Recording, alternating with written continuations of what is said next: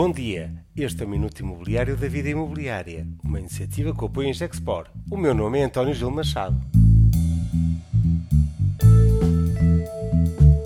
Comunidades energéticas são o futuro, mas esta semana apresentamos o webinar sobre a discussão pública da nova Diretiva Europeia de Eficiência dos Edifícios.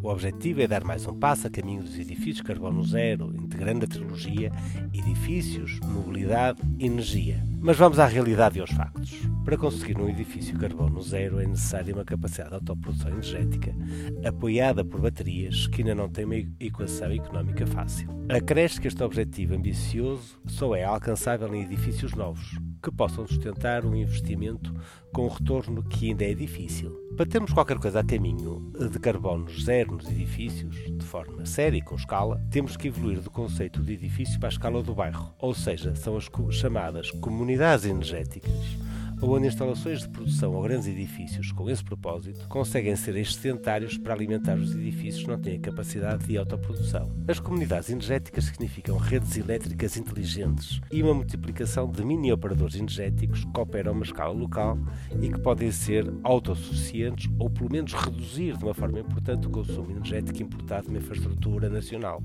Problema isso colide de forma total com interesses grandes elétricas e coloca em causa a viabilidade de grandes infraestruturas nacionais de produção elétrica, que são atores de grande influência económica e política. A legislação existe e está em vigor com o Decreto-Lei 162-2019.